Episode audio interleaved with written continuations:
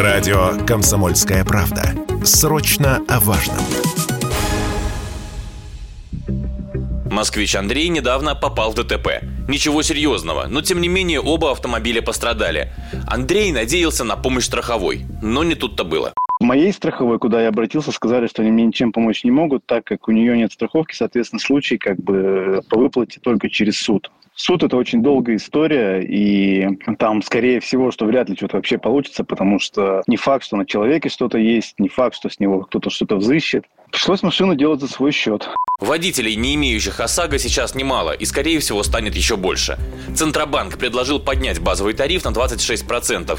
Вернее, не совсем так. Предлагается расширить коридор этого базового тарифа на 26% в обе стороны, и вверх, и вниз.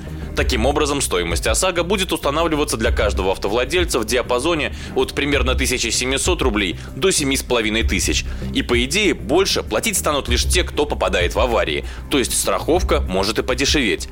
Но автоэксперты уверены, по факту снижения тарифа не будет. Вот что сказал в интервью Радио КП Антон Шапарин, вице-президент Национального автомобильного союза.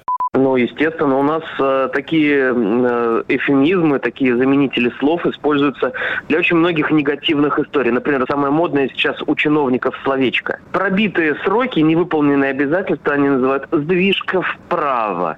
Причем, э, насколько вправо, никто не конкретизирует. И здесь то же самое. Мы увидим рост тарифов. Надо называть вещи своими именами.